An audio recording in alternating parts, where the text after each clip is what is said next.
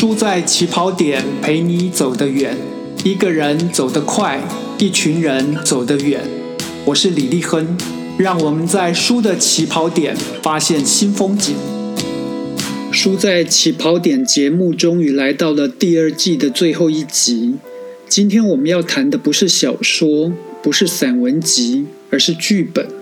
非常的有画面感，又有文学特质的戏剧文学经典之作。我把这一集的节目名称设定为《正义有价》，红发少女的十亿逆袭就在老妇还乡。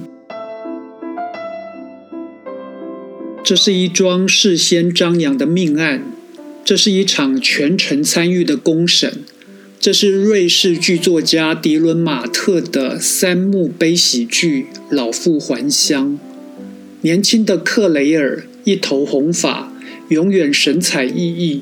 男朋友伊尔为了甩掉怀孕的她，买通人在法庭做伪证，说克雷尔与他们有染。一头红发、戴着珍珠项链和硕大的金手镯、浓湿粉黛的六十二岁克雷尔返乡，他愿意支付十亿给市民来取克雷尔的性命。这的的确确是一桩事先张扬的命案。一场全程参与的公审，这就是我们今天要谈的迪伦马特三幕悲喜剧《老妇还乡》。迪伦马特说，剧作家的写作是透过语言跟舞台来进行与素材之间的较量，并且让主人翁的行动展现出一个世界。老妇还乡是一个仅仅透过阅读文字就可以想象出，如果被搬上舞台，一定也很精彩的作品。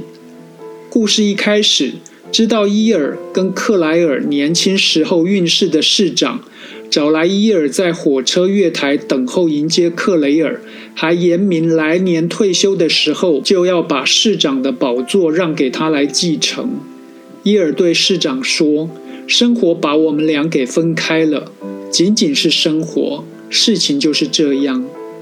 已经变老的两人终于可以单独说话的时候，伊尔讨好的说：“自从你离开我以后，我简直生活在地狱里。”克雷尔不客气的直接回呛说：“我早就已经变成地狱了。”再后来。老克雷尔跟老伊尔说明老妇还乡的行动目的是什么。老克雷尔说：“我爱过你，而你背叛了我，但我没有忘记这场有关生活、有关爱情、有关信任的梦。这场曾经实实在在的梦，我现在要用我的十亿金钱把这个梦重新建立起来。我要通过毁灭你来改变过去。”老妇还乡是角色跟行动怪诞、故事跟复仇有关的悲喜剧。所谓的怪诞，包括造型、行为、行动、情绪设定，更包括整个故事的内核。克雷尔在台词里面好几次都提到他的腿是假的，他的手是假的。他说他浑身上下都是假的，假的身体。真的复仇，悲伤的情绪，讽刺性十足的行动，让克雷尔充满了凶险的魅力，而且还从戏剧性的外在渗透出悲剧性的决定跟结果。这是一个被贫穷所淹没的城市，地名叫做居伦，在瑞士德语当中的意思是污水、脏水。需要天外飞来一笔巨资才能够得到拯救。已经穷怕了的大家，刚开始还讲仁义道德，但是当财富来得太突然，幸福马上就要到手，答案已经非常的清楚：坏人必须死。迪伦马特很喜欢丹麦哲学家克尔凯郭尔所提出的“尖毛市民”这样子的一个说法。在这个小说当中，尖毛市民之恶被发挥得淋漓尽致。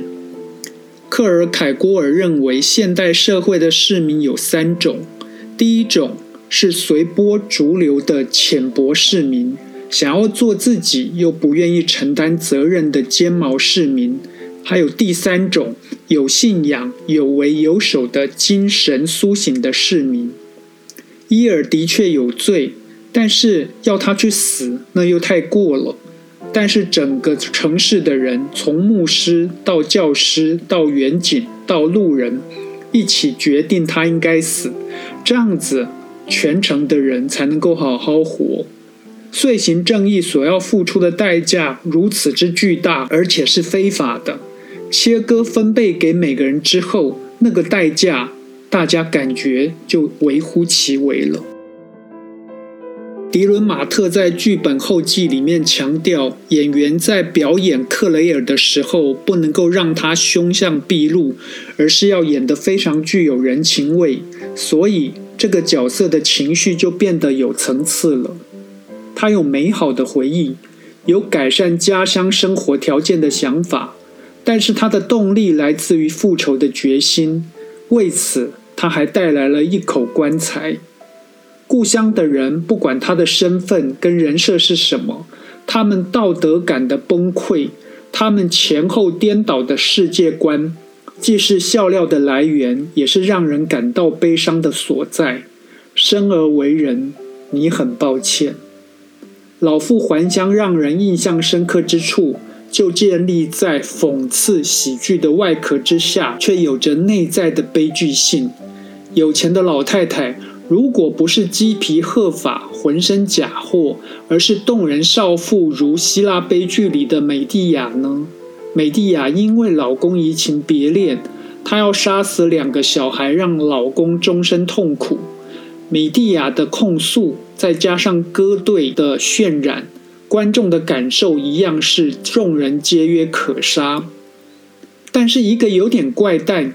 有点搞笑的城市里面的人，竟然第一幕、第二幕都正义凛然，到了第三幕也就欣然同意了。我们看着的感受却大不相同，我们的同情少了，我们的疑问多了。我们的主人翁老妇人克雷尔说：“只要有谁把阿莱佛德伊尔杀死，我就给他十亿。”伊尔看到众人竟然一片沉默，他说：“小妖精，你怎么能够提出这样的要求？那是早已过去的事了。生活一直朝前走啊！”市长接着说出赢得掌声的回应。市长说：“我们宁可永远贫穷，也不愿意看到自己的手上沾满了血。”克雷尔说：“那我们等着瞧吧。人性一定经得起考验。”但是不要轻易考验人性。克雷尔的报酬不仅要求伊尔的肉体毁灭，更要求整座城市的道德必须陪葬。迪伦马特还有一个至今仍被演出不坠的剧本，叫做《物理学家》。一个研究出万能原理的物理学家，为了怕衍生出毁灭性的灾难。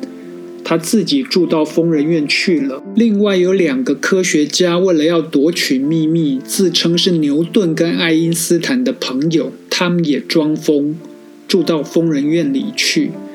最后，在物理学家劝服大家为世界的美好而继续，三个人都待在疯人院里面装疯一辈子。我们不住疯人院，世界就要变成疯人院了。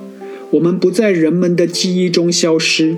人类就要消失了，这样的志愿何等的高尚，但是处境却又可怜又好笑。迪伦马特说：“悲剧的前提是罪过、困苦、节制、责任。悲剧的可贵之处是，让我们发现这些高尚的情操跟我们没有距离。”但是现代社会要透过喜剧所营造出来的距离，才能够展示出这样子的特质。剧作家说，老妇人一开始就是主角，伊尔最后以一人之力解救城市，这个角色是慢慢才变成主角的。人要怎么在这个犹如迷宫的世界找到出路呢？首先，我们得承认，是的，世界是一座迷宫。迷宫路径多而且分叉，得救的出路只有一条，那就是要冷静，要反省，而这两件事情都不简单。托尔斯泰说：“所有的美好都是由光和影所组成。”我是李立亨，让我们继续在书的起跑点发现光和影。